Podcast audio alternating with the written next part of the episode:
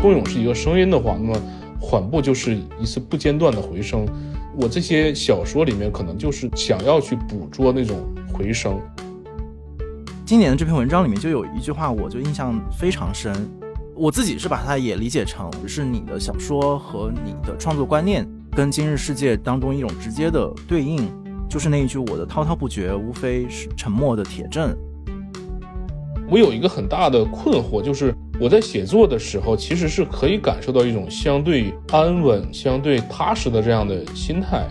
但是这种心态，我的质疑就是，我们既然历经着这样的一个时刻，那么讲述什么才是道德的？讲述什么才是可行的？又应该怎么去讲述？什么才是见效的？大家好，欢迎收听《螺丝在拧紧》，我是吴奇。这个播客每月会选择几个周四不定期上线，欢迎大家在泛用型播客 App 以及音频平台搜索“螺丝在拧紧”进行订阅，也可以关注单独的微信公众号和微博获取节目更多信息。今天继续是我们关于二零二二年的年终总结，这是我们第三次。总结也是今年的最后一期节目，也是整个《螺丝在拧紧》第二季最后一期节目。这期节目更新完了之后，我们会有一个短暂的休整期。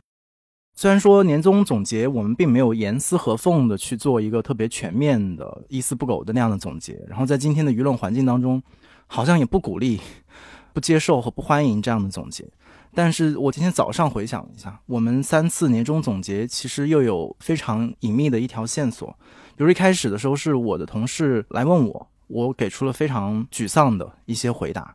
然后后面我们去求助何雨佳，他是一个译者，也是一个非虚构的写作者。题目其实是非常社会和政治的，就是聊他在这一年当中如何去寻找那些最小单元的抵抗，对于这个大的时代。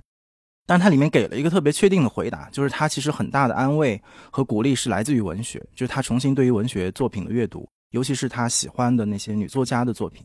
所以今天我们来到最后一期，可能我们重新又回到了文学的世界，我们请到了班宇。其实他作品的周期超越新冠的周期，所以我们一直在跟着他的作品理解他的世界，同时也看到我们的世界。所以我觉得可能我们借助一位作家的眼光。去总结他的这一年，以及他所看到和想要写下的东西，也很符合整个螺丝在拧紧。本来我们的题目就取材于一位小说家，所以第二季节目我们依然选择一位小说家来帮助我们结尾，然后也总结这一年。欢迎我们的好朋友班宇，吴奇你好，各位单独的读者朋友们，罗斯在拧紧的听众朋友们，大家好，我是小说作者班宇。我和班宇很少这样正经聊天啊，我一般都是瞎哈拉的比较多。我就开始问了啊，这第一个问题特别简单和直接，然后可能在过去这个问题可能是一个比较水的问题，好像你问谁都行。但是今年我的确觉得，不管是见到我的熟人，还是在我的工作场合里面，我都总是先问这一年过得怎么样。然后如果说到年终或者是年初要总结这一年的时候，自己会怎么样的去回看？我觉得在过去的这一年。外部的变化特别剧烈，有着非常明确的这个时间节点，但是就个体来说，如果要做总结，也是一个非常艰难的事情。那就我自己的感受来说，在这一年里，我觉得我度过的好像更多的是一种社会时间，或者说历史时间，就自己的这一部分很难从中被清晰的摘取出来，或者说我在这一年里，我自己的呼吸。我的生活丧失了一个原本的节奏，它不再是由我的意愿，不再是由我的肺部、心脏或者是头脑来发动。我觉得我整个人有一段时间是处于一种完全的异氧状态，就是只能摄取那些现成的有机物，然后以此来维持自身的这个存活状态。所以在整个这一年里，我认为是一个相对比较。被动的一个姿势啊，我基本上是在不间断的逼迫着自己，在给那些所有降临的事件一个应激反应。你不能不去回答这些事情，也无法拥有更多的可以思考的或者说犹豫的时间。所以，在这个层面上多说一句的话，就是我觉得小说或许可以成为一个功能性的容器，来装载我们的一些这个困惑和犹疑的时刻。那么，如果要对过去这一年做个总结的话，我觉得可能是相对混沌的一年。这个混沌还不是天地初始的那种状态，而是我觉得自己的精神上在做的一些布朗运动，不断的碰撞、相互冲撞，然后被打乱、被打断、被搅散，然后没有一个特别具体的目标和方向。但是只用“混沌”这个词语来形容这一年，我又觉得有点太敷衍了。那么我前段时间看了一个美国学者的书。他讲那个是神话和原始状态的，里面提到就是原始人，因为没有办法忍受历史，就是拒绝认为自己是一种历史性的存在，所以他们过新年，每个新年对他们来说就变成一种消弭过去的仪式，要把过去全部都清除掉。那么也就是说，只有在新的时间里，他们才能一次一次的重复仿效和复述那些太初的神话，等于拥有了一个。新的开始，然后永远生活在这样一种非时间性的此刻里面，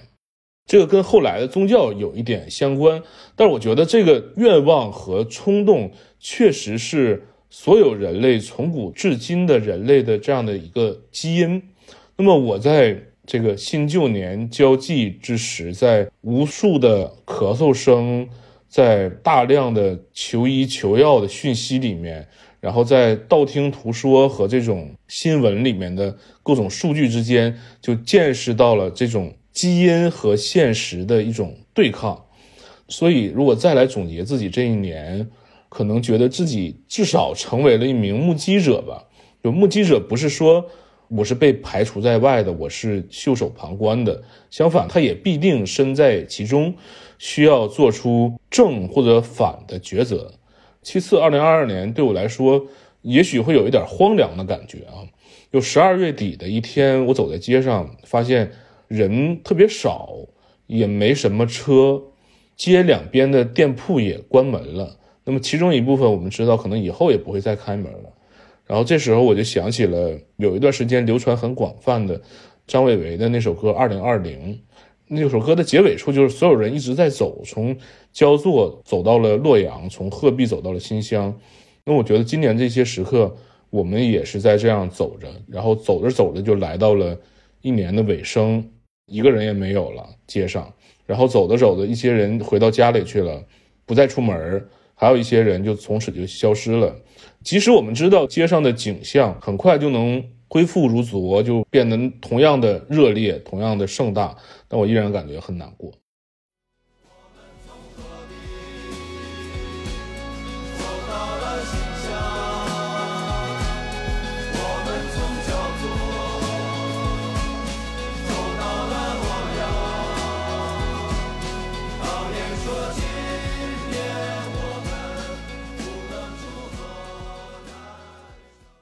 刚才你说的很多的变化，大家肯定很有共鸣。但我觉得在这个过程里面，因为我平时也见不着你，你在东北待着，也不会非常频繁的出现在所谓的公众或者读者面前。有事儿你才出现，没事儿也不在大家眼前晃悠。所以可能也是我不知道，或者是比较陌生。但是我这遥远的感知是在这样剧烈的变化当中，好像你自己的写作，或者你刚才提到的，比如说小说本身，竟然维持了一种相对稳定的。状态至少从结果来看，包括你很多的创作，其实是在疫情焦灼的这些年当中，一直还有在写作。如果看写作的话，好像又不全然是一种你前面说到的，比如说混沌，或者是一种比较简单的新闻性的目击，就是你还是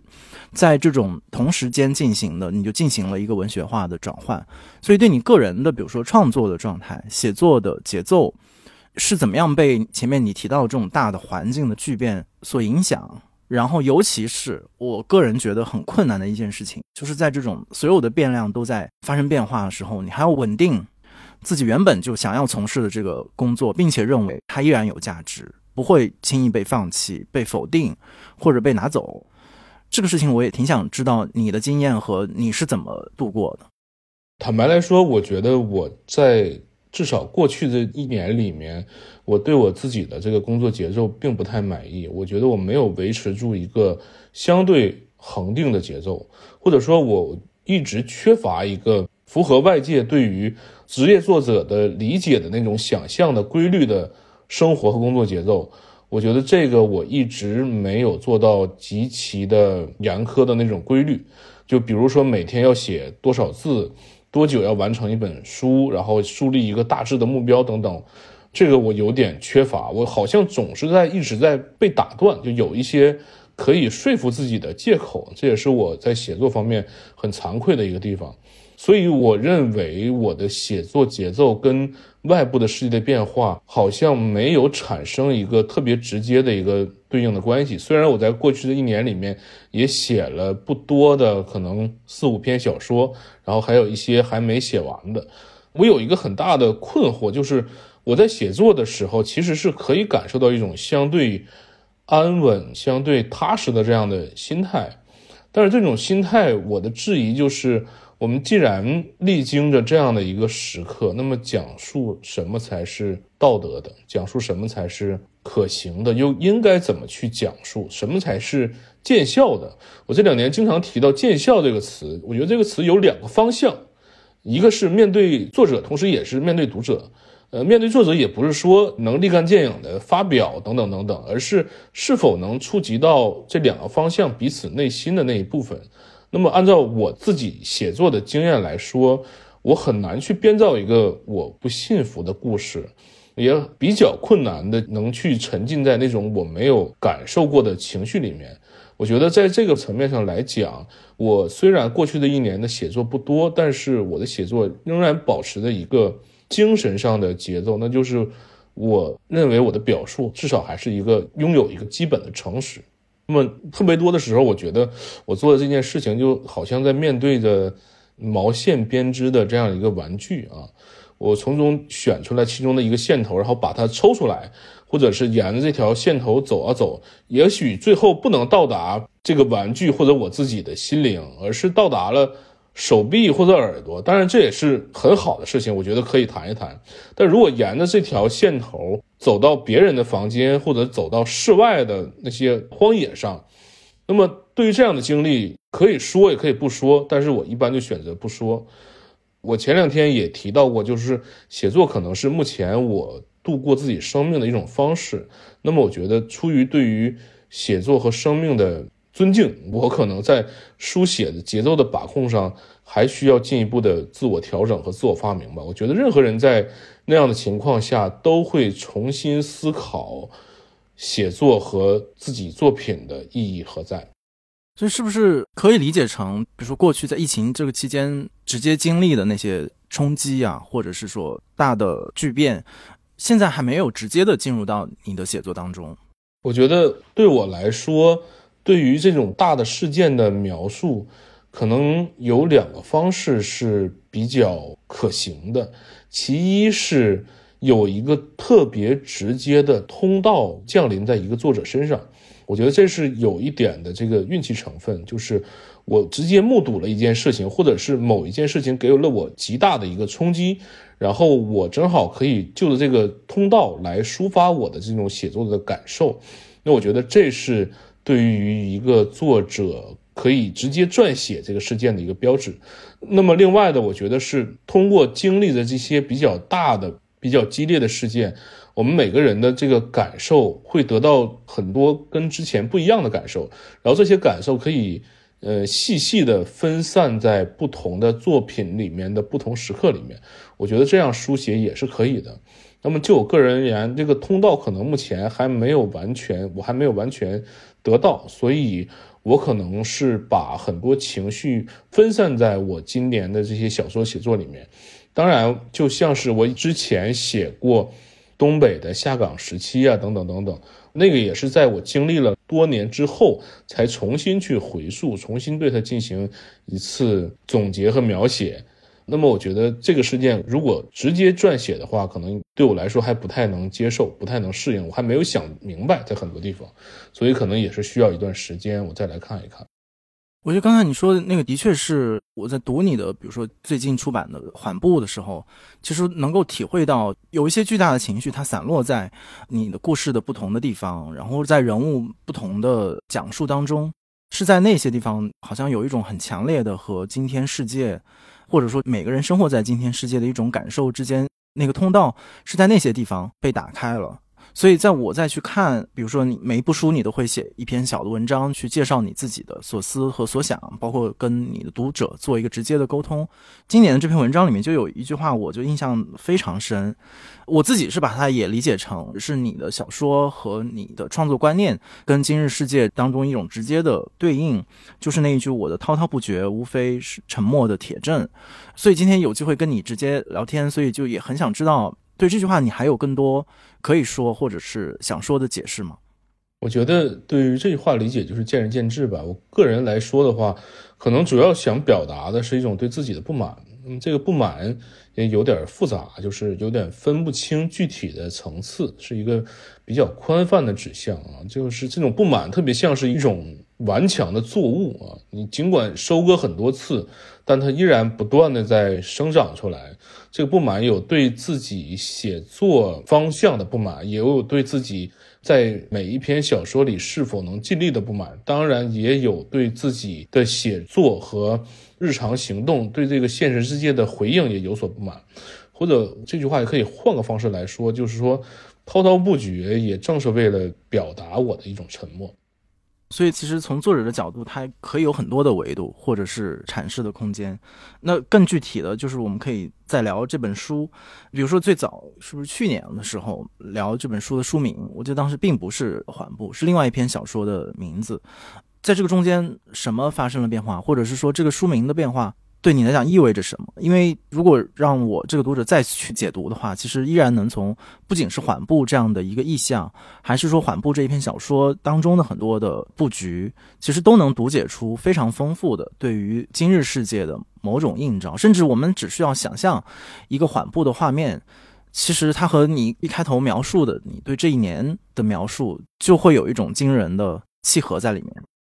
我记得最开始的时候也提过用《漫长的季节》作为书名，那么后来定为缓步，我觉得主要还是听从了丹尼等几位编辑的这个建议，就是大家觉得这一篇的名字跟此刻距离更近，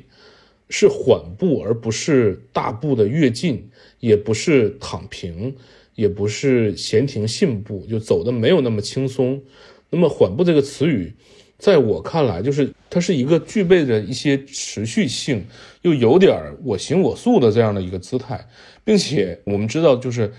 既然缓步，那么指定是还有着一个我内心里对它非常有所期盼的这样的一个目的地。那么这个目的地可能绝不只是死亡一类，就是必定的人生终局，而是一个更广大、更浩瀚的一个原点。就仿佛能听见宇宙的回声，可能跟爱呀、跟孤独啊、跟离别等等都息息相关。那么单说缓步这一篇，这个片名也不是我起的，是当时收获的编辑吴越提出来的。这个小说原来的名字叫做《不散》，不散这个我是引用了蔡明亮在二零零三年拍过的一个片子，我在大学时候看的。他讲的是什么呢？讲的是一个。要停业的老戏院的最后一晚上，整部电影也没什么对话，但是有很动人的部分，比如说这个电影院的荧幕上还在放着一个《龙门客栈》那个电影，然后台下有两个老年观众泪流不止，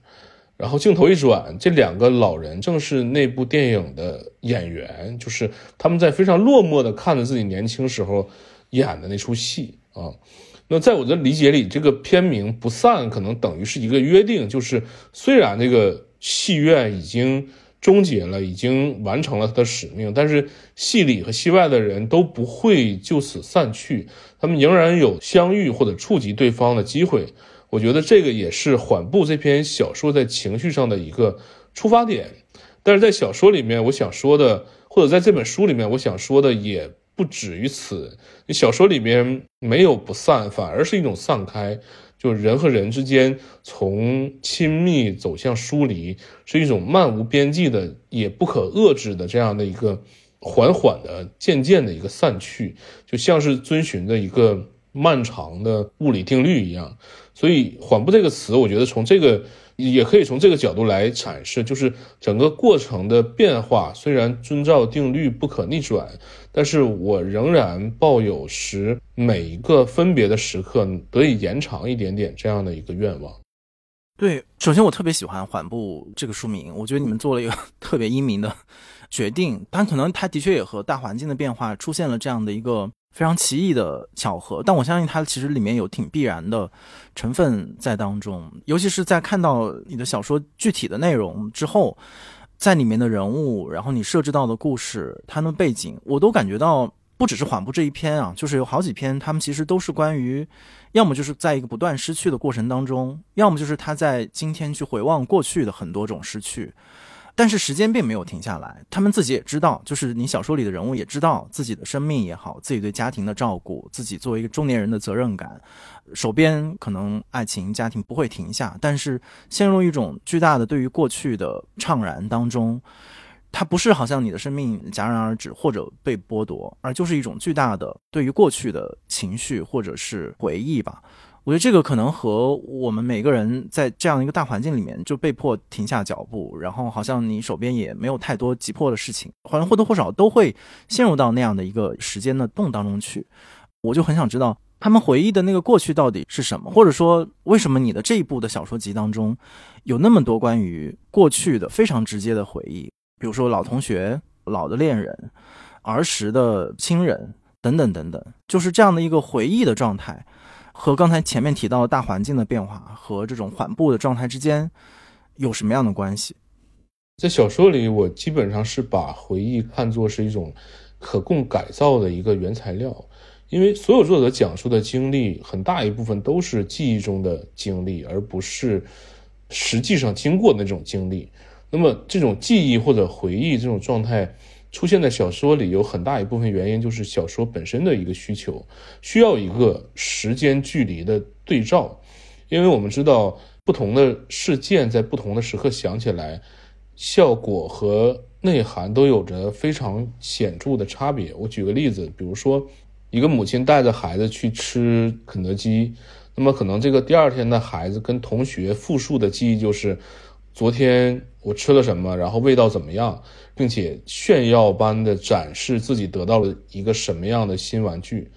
在十年之后，他再想起这件事儿，他可能记得是哦，那家肯德基是当年他所在的城市里面开的第一家，是开在火车站附近，人来人往，有很多人蓬头垢面的就卧在旁边的一道暗绿色的围墙下面，然后身下是一个个脏兮兮、大的出奇的包裹。他跟妈妈一起经过这些人，到达了快餐店里面，然后他又想起来，事实上当时他并不怎么爱吃汉堡，吃不习惯，然后去的路上又有一点晕车，以至于刚吃完就吐了出来。这是他十年前没跟同学说起来过的事情。此时他可能正在跟眼前这个女孩一点点非常小心的吐露出来。那么再过了十年，也就是二十年后。他可能想起的是那天母亲对他的呵斥，就批评他不顾家境，很任性，闹着非要去吃很贵的这种洋快餐啊。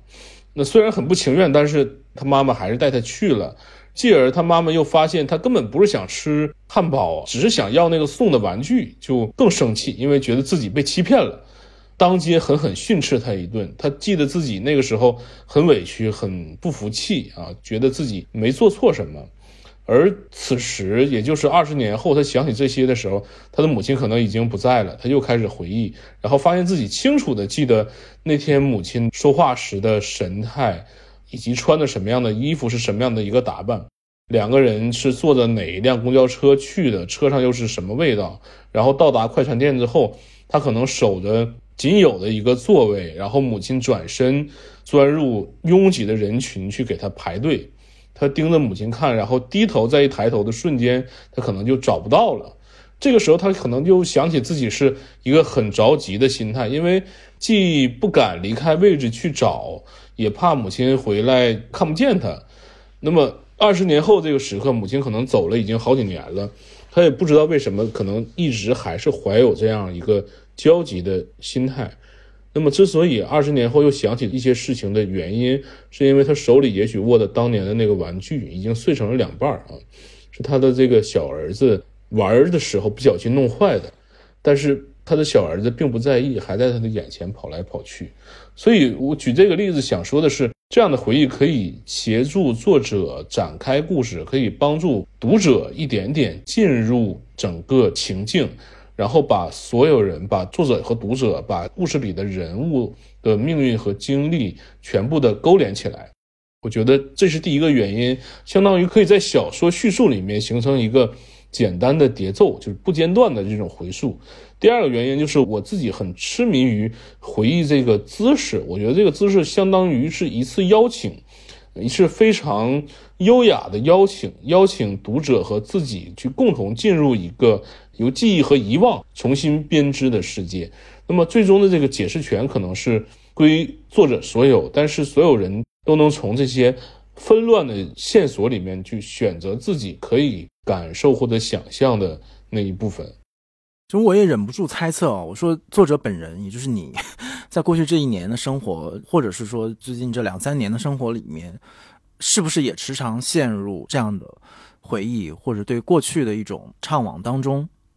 我认为我是时常是这样想象的，因为不仅是作为小说的一种素材，我是特别想知道自己是如何一步一步写到今天的，这不是一种。对自己的赞扬和夸赞，反而是一个反思，就是什么是我之前选择所写的，我为什么去选择写那些内容，而什么是我直到今天还在努力去回避开的。虽然它在我的记忆的深处，但是我还是不敢写，也可能不知道怎么写。我一直在想这个问题。再有就是。因为这几年的整个情况，最开始也说了，所以是造成了一个相对混沌的状态。如果在这个混沌状态里面，想要理清自己一点线索，想要把自己想的更清晰、更清楚一点的话，我觉得回忆是一个挺好的抓手。嗯，我就刚才你说的那点，我挺有共鸣的，就是好像是通过回忆去厘清自己的状态，就是到底我是从什么地方开始的，接下来要怎么接着往下走，然后中间出现的很多岔路。要不要走上去，还是说应该毅然决然的离开那些岔路，就回到原本那个路上？我觉得在缓步当中可能尤其明显，因为你在冬泳的时候，其实当时也说过，就是说好像你开始写作之后，会不断的意识到这是一个。必然会失败，或者你必然得不断的接受失败的一个过程。然后在缓步当中，最后那篇气象，其实我非常喜欢那一篇，好像是最短，但我觉得非常迷人的一个故事。里面我又发现了一个词，其实不是一个词了，是你的一个小说里的表述，就好像无因的徒劳是非常动人的一种关系。这些都不断的让我去想到你提到的，比如说你在小说写作，或者是写作本身的一些策略，或者说你的选择，你的取舍。好像是他的确溢出了之前普遍给你或者是其他的同辈作家贴上的，仅仅是关于东北或者东北性这样的一个似乎已经人尽皆知、盖棺定论式的一个描述，而更多的是在你三本书或者说你比较漫长的这一段时间的小说创作当中。好像是这个东西，它不断的在巡回，它成为一种写作的能量，或者是在追随的一股气流。我觉得是这个东西不断的在你的小说当中回旋。我觉得缓步好像也依然没有提供一个特别确凿的答案，因为在这部小说当中，有一些小说作者，就是人物，他本身就是一个作者出现了，他们对自我的追问，对自我写作的指向出现了非常明确的指向，就是我到底是为什么而写，然后它是不是一场无因的徒劳？所以我不知道关于这种写作本身的你的这样的一个感受，比如说那种失败感或者是徒劳感。是在过去这一年，或者是说在最近这本书当中是被增强了，还是说被阶段性的解决了，或者是它有了新的内容？我觉得所谓的无因的徒劳那种感受，在我过去的这一本书里面，我是把它看得更具体了。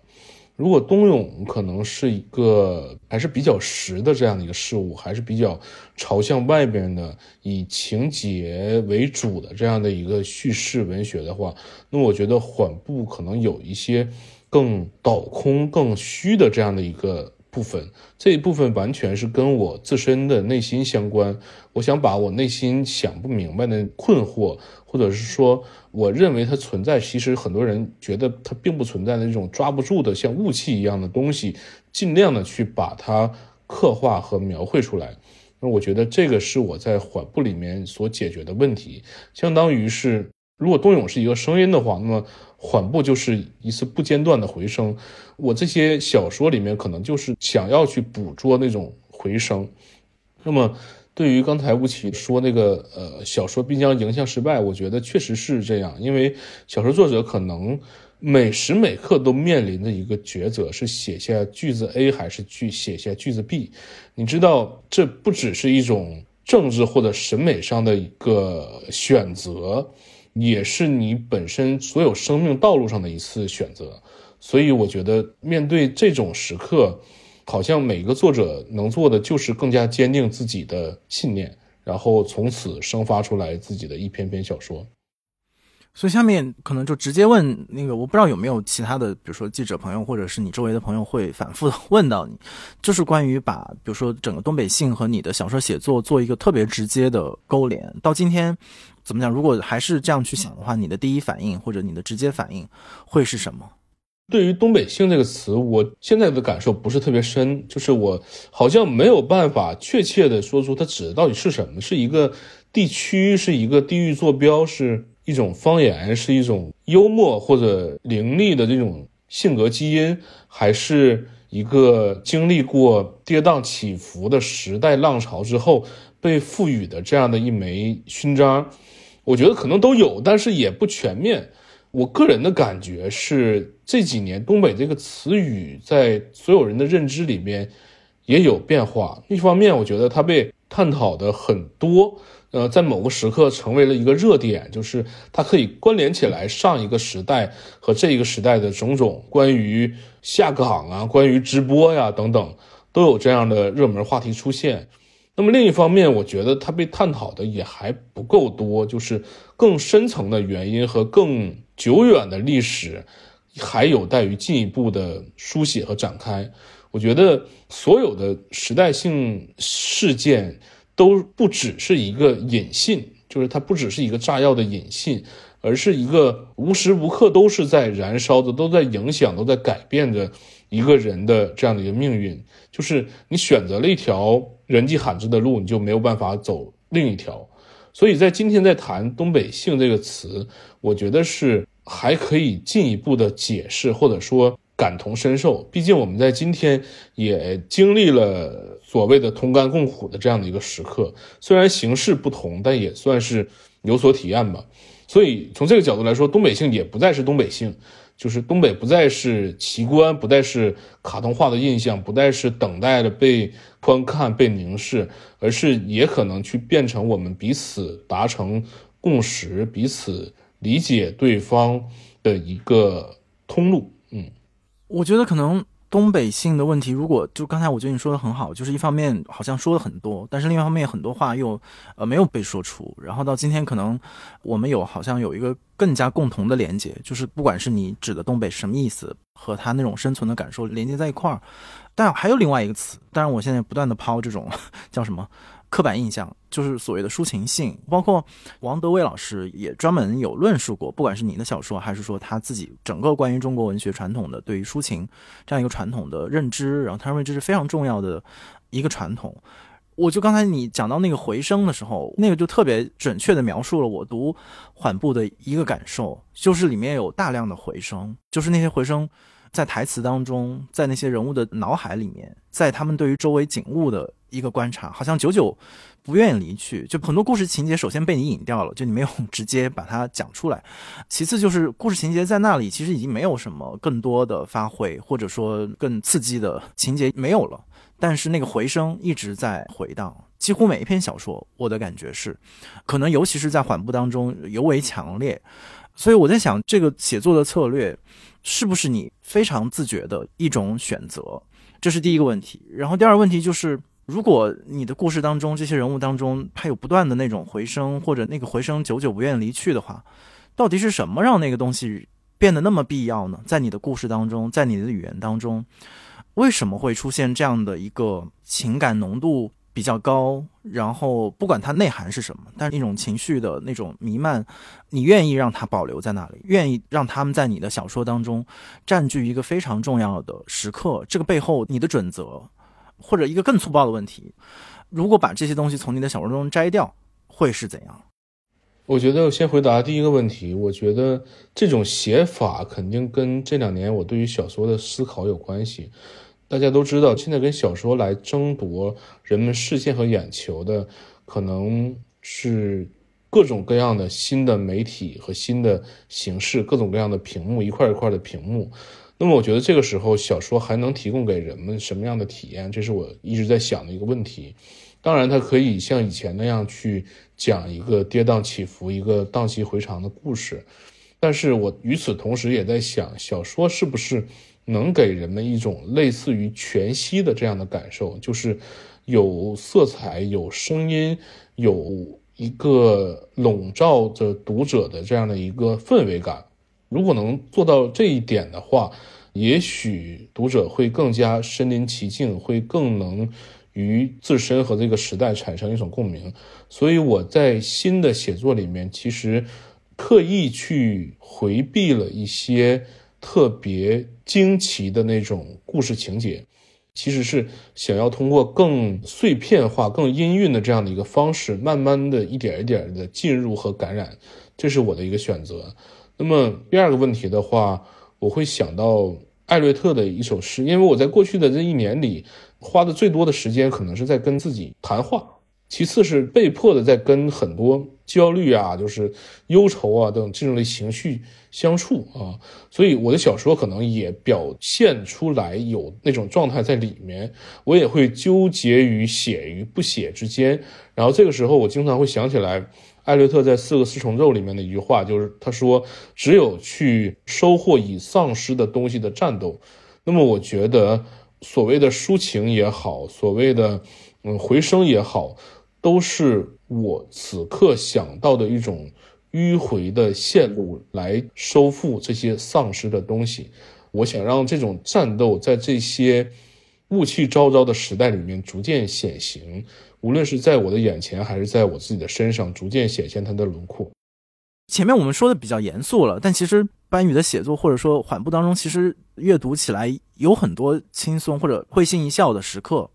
当然，这个每个人读者的体验可能也不尽相同，但是我每次看到你引用那种我们可能同样的年代成长过来，就是对于那些过去时代的流行歌、流行歌词，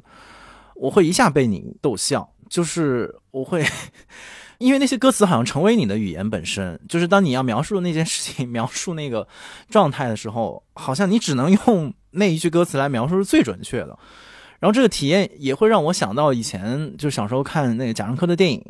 就是可能你当时你看这种比较闷的文艺片还不太得要领，你还不完全能够从技术上、审美上去理解它。但是它飘来，比如说苏芮的歌的时候，你的整个情绪和情感是完全被它调动的。所以作者对于他自己使用的这种时代元素，不管是来自文化的，还是来自于某一个具体时代的这元素，我觉得也是很关键的。小说。技巧上的一个用法，当然，你作为多年的这种音乐的发烧友，然后乐评人，肯定这方面的 优势是非常得天独厚的。除了这种，比如说你熟悉的来自于音乐、来自于电影啊这样的一些文化元素之外，还有哪些，比如说这样的写作素材会进入到你的小说当中？不管是此刻的写作，还是说未来的写作当中。我是一个特别喜欢在小说里边唱歌的作者啊，对对对对 对，这句话很好，就经常呃莫名其妙出来几句歌词，然后我相信很多读者在读到那里边想起来的是一种旋律啊，这也是一个挺好玩的设置吧。因为我写这些歌词大部分还是为了展现那个时代背景，就是跟小说情绪跟里面的人的情绪形成一种呼应啊。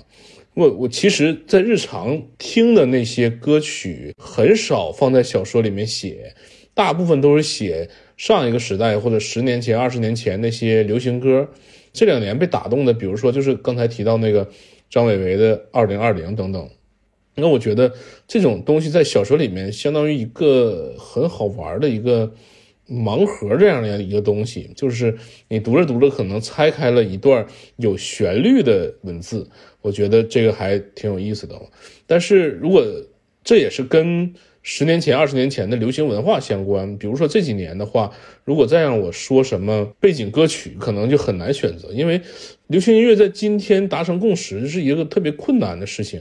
大家所有耳熟能详的那些歌曲，比如在一些短视频软件上流行的歌曲，可能大家只听过它的副歌部分的二十秒、三十秒。就是连完整的这首歌是什么、叫什么名字都不知道，大家好像连听完整一首歌的耐心都没有了。所以，这个在今天如果写在小说里面，有可能就不具备的情感共振的这样的一个功能啊。然后，除了音乐之外呢，我觉得就是电影吧。我也在小说里面描绘过一些电影里面的镜头，我觉得这个可能是。在今天会更有效的一个东西。其实我也很个人也很好奇，因为在比如比较困窘的时候，我自己有一段时间是很难再摄入其他的文艺作品，不管是书啊、电影。当然，我音乐本身听的就比较少，所以我也很好奇，你个人现在，比如说你什么时候听音乐，你什么时候看电影？你主要在最近的这段时间里面，或者是过去一年吧，我们还是回到年终总结这样的一个概念的话，你听的比较多的。东西是什么？或者说你会时常想起来说我要翻出来看一看的？不管我们可以撒开了啊，音乐啊、电影啊，或者是书啊，就是刚你提到艾略特，我想肯定也是你最近手边在看的。就在过去这一年当中，你会不断的想起，不断的会把自己的时间留出来说我要听这一段，我要看这个。有没有些这样的一些名字或者一些作品，你可以说一说？我觉得它都可能会呼应你这一年的一个状态。印象比较深的国内的歌曲，就比如说刚才提到的。张伟伟的那首歌，然后还有就是南京有一个乐队叫七八点啊，我听他们那首《电台天书》也，呃，听了很长时间。那首歌是献给一位诗人，南京的诗人，也是电台 DJ，叫外外，他是最早的一个南京的摇滚乐的组织者、推广者，自己也写非常不错的诗歌。那首歌我觉得很动情。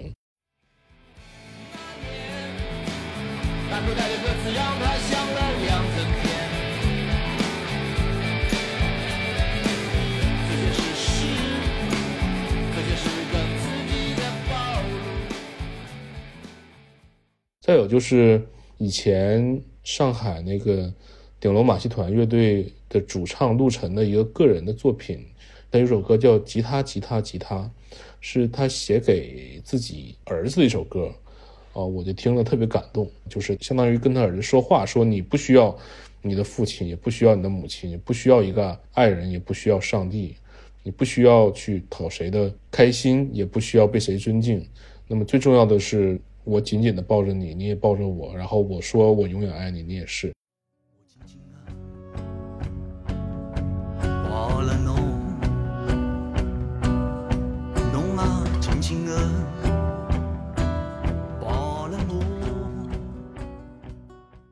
就这样的句子，在整个这个疫情期间听到，我会觉得我好像恢复了一点人本身的这样的一个情感。在去年，我还有一个下半年开始，我有一个比较大的变化，就是因为之前几年可能读书的时间比较多，然后写作的时间比较多。那去年下半年，我重拾了对音乐的热情，我开始每天听大量的唱片，也没有很大量，反正每天几乎都能听一张之前没听过的新专辑吧。我觉得这个事情还是能让我激动的，还是能让我重新寻回自己本来的位置的。包括前段时间也读了两本音乐人的书，一个是大有良英的那本，他写他经过那些时代，那本书很有意思，就是他讲他自己在成长的过程中，六十年代、七十年代、八十年代分别听的是什么音乐。他在书里面也说了，说我这本书可以开玩笑似的说，可以是看成一个二十世纪音乐的一个简史。那我觉得确实也是这样。我也照着他的那些唱片，以前有听过的，有没听过的，重新听了一遍，完全感受了一下他所经历的那个时代和氛围，我觉得挺好的。再有就是也读了户川纯的一本随笔，那本随笔里面讲了他对很多身边的朋友、友人帮助过他的导演、音乐人等等，然后的怀念和印象吧，我觉得也挺棒啊。这是让我自己觉得很开心的一个事儿。虽然我写的不多，但是我还是好像一部分恢复到了十五年前左右听唱片的那样的一个能让自己保持激动、保持着雀跃的这样的一个状态。嗯。这个可能和何雨佳的那个回答又暗合了，就是他也可能有段时间，比如说在做翻译或者做非虚构的写作，但是他重回到文学的世界里面，他发现依然可以给他提供一个特别安全的，然后一个带来愉悦的这样的一个把手。呃，我觉得接下来可能也是一个很直接的问题了，就是今天虽然表面上很客气，但其实问了半宇很直接的几个问题。这个可能当然和单独编辑部的整个工作其实也有关系，就是我们一直都是认为，就是关注今天当代的创作者是非常重要的一项工作，尽管它也非常困难。就是首先你要识别出今天是谁在创作，其次要跟大家保持一定的时长一起走下去，或者是跟着它的变化去变化，也要理解它的变化，因为随时可能会脱节等等。但是与此同时，我们又意识到，今天刚才班宇其实也提到了，就是机会非常多。诱惑也非常多，可能性也非常多。就是可能你在某个社交软件上唱歌，或者说你做一些很无厘头的事情，它也完全可以成为你的饭碗，成为你社会声望的来源，等等等等。我们就不去赘述了。呃，所以对于创作者本身吧，持续性是一个挺难的问题。这种持续，刚才我们说到是一个短时间的持续，比如说在新冠疫情的这种冲击，它可能是一种冲击，但是在哪怕放到更长的时间当中，其实。它的难度也许会更大，就是要不要写下去，如何写，写什么，然后写了之后还有人关注吗？还会有市场吗？它会得到什么样的反馈？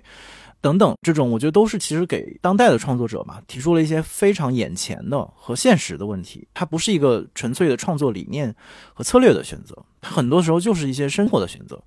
A、B、C、D 都在邀请你的时候，你到底是去 A 还是去 D？等等等等，我就相信班宇的生活里面一定也充满了。这样的时刻，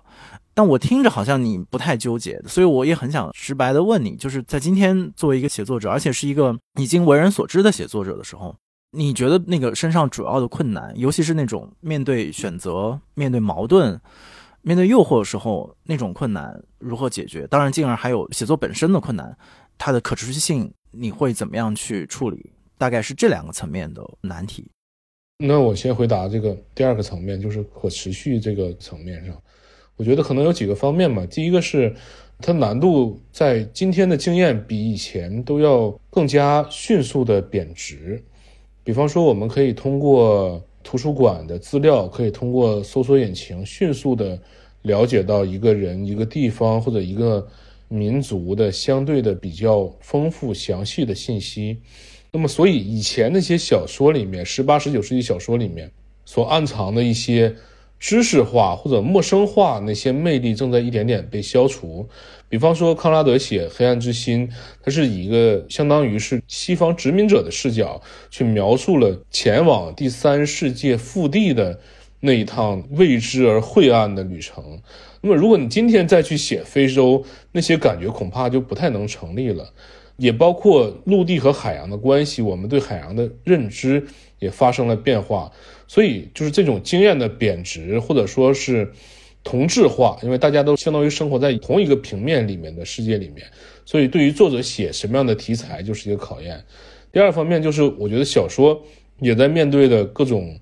新的媒体和新的阅读方式的这样的一个变更。比方说非虚构，比方说屏幕阅读等等等等，就在这些情况下，怎么去写，依然需要新的解决方案。就是你要永远是要以一种故事的本真去跟一个更全方位立体的这样的一个体验去争夺资源，那就只能去必须去保持或者发明一个新的方式，拥有一个新的强度。这个跟二十世纪现代派那些产生的情况还有所不同。事实上，我觉得这个现代派产生也是一种保守策略，是钻了这个资本主义兴起时候那个市场缝隙，但在今天也已经不太奏效了。那么，如果谈突破的话，在小说里面我可能想不到，但是我前一段时间看了一个电影，就是韩国导演朴赞玉的那个《分手的决心》。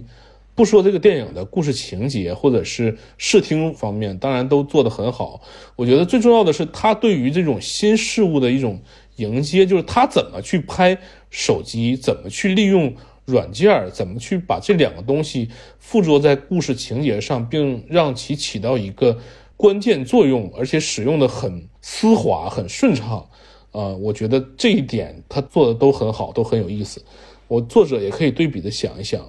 那么回到刚才说的第一个层面上，就作者自己内心的问题，其实我近一年经常能想起来一篇特稿是写格飞老师的，叫《吞下命运》。通过那篇特稿，我了解到格飞老师也有很长一段时间没有写作，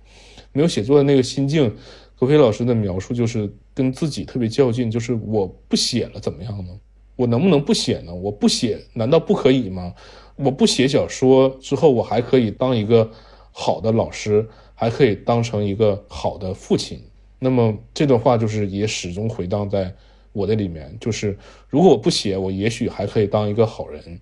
但是格飞老师当然经历了很多这种教力和波折之后，还一直在坚持的非常勇敢的继续写下去。那我想，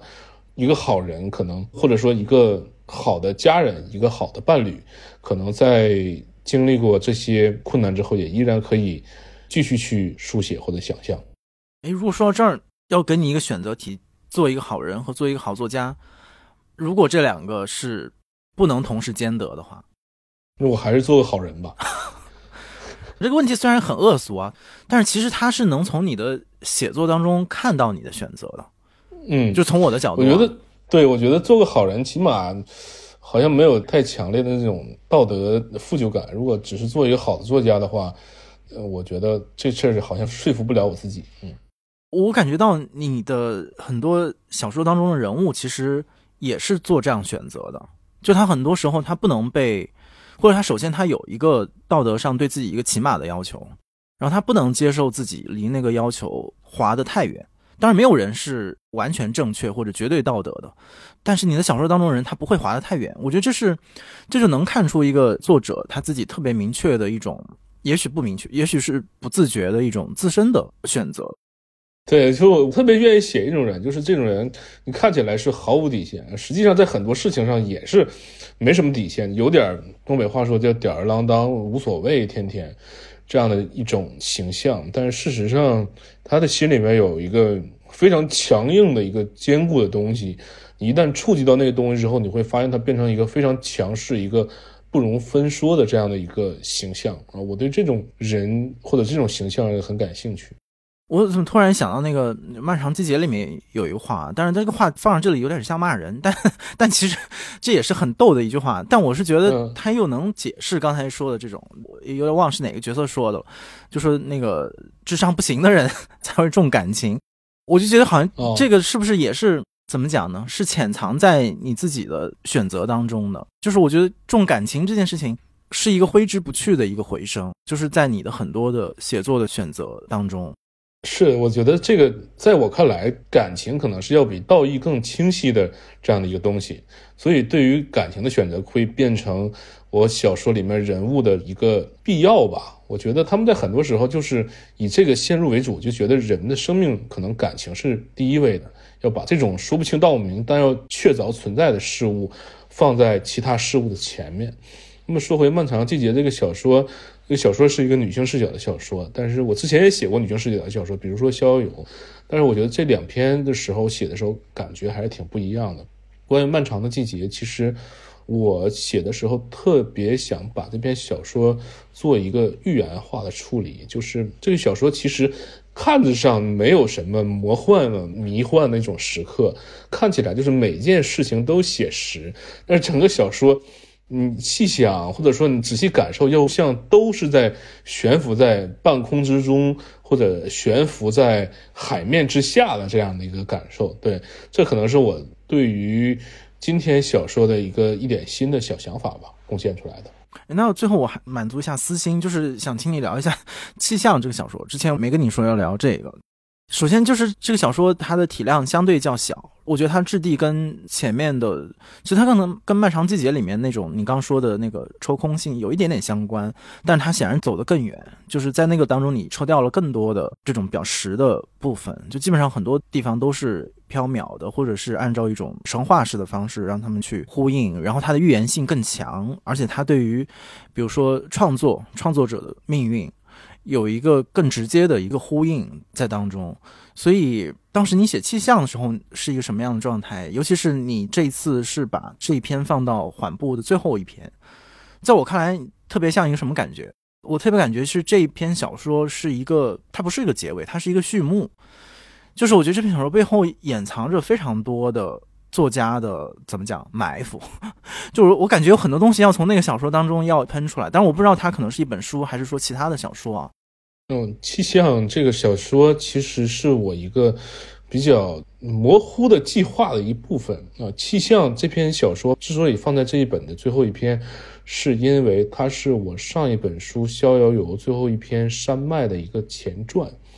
就是很多读者朋友在读到山脉的时候可能会一头雾水，因为那是一个形式上比较先锋的一个小说，它讲述了一篇消失了的作品是如何证明一篇消失的作品继续存在。那么气象相当于是山脉的一个前传，就是。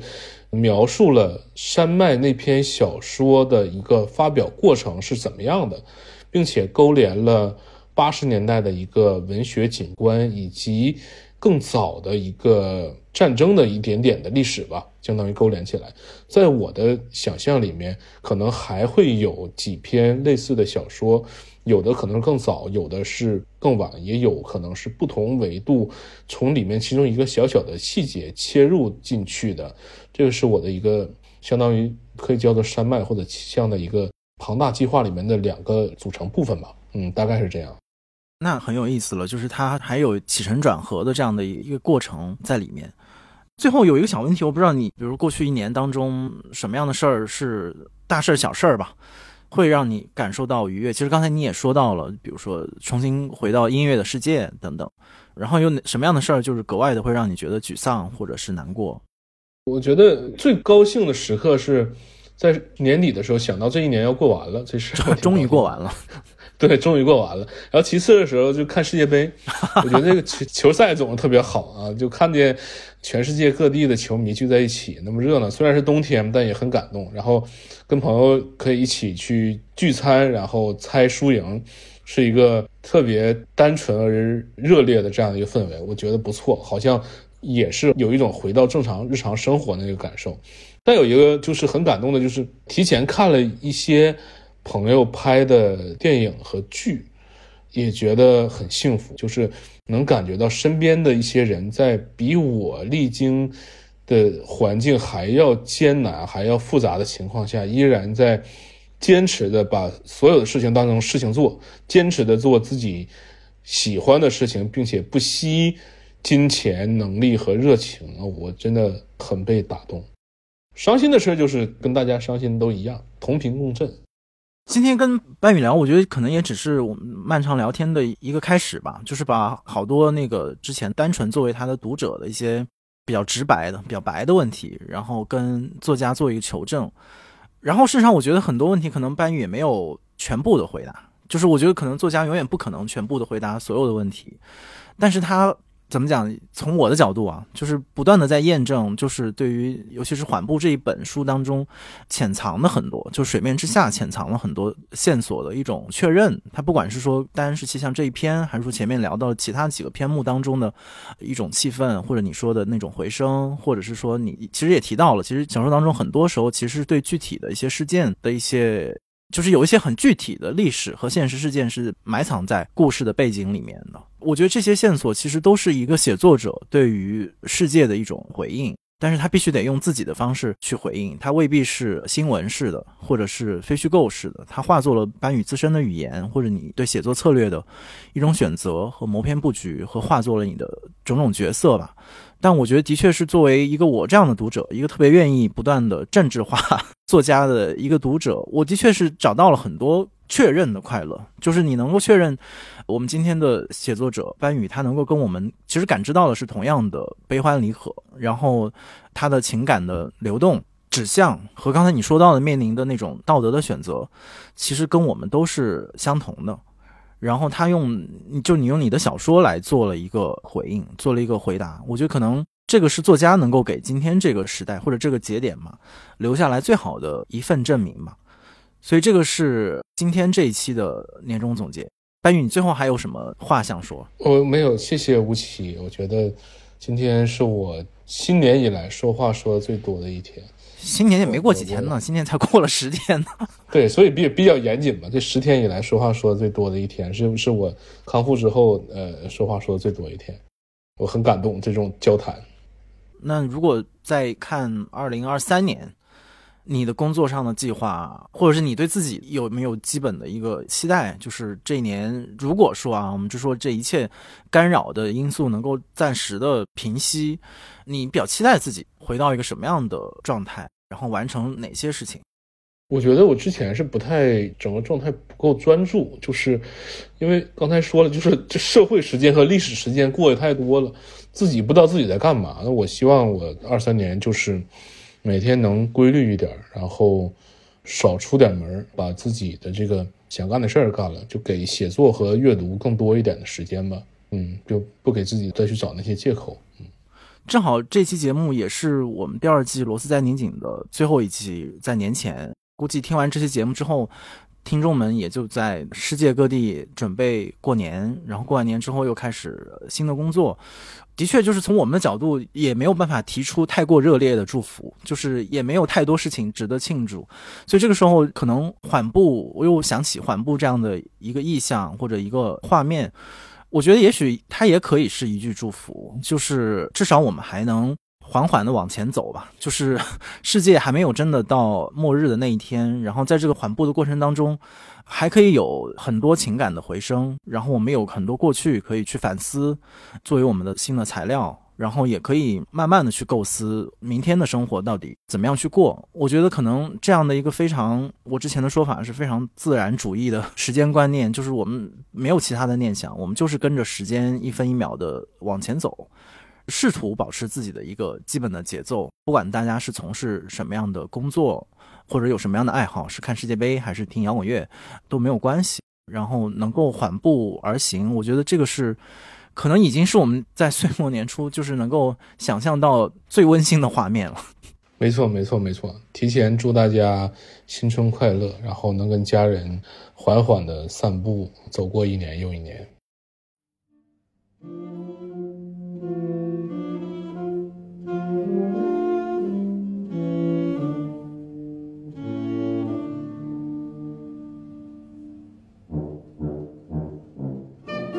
如果你有任何建议或者提问，可以通过单独的微信公众号、微博找到我们，在本期节目的评论区留言，我们将在下期节目的末尾回答你的问题。感谢大家收听本季的《螺丝在拧紧》，我是吴奇。欢迎大家在范文行播客 App 以及各大音频平台搜索订阅我们的节目。我们下一季再见。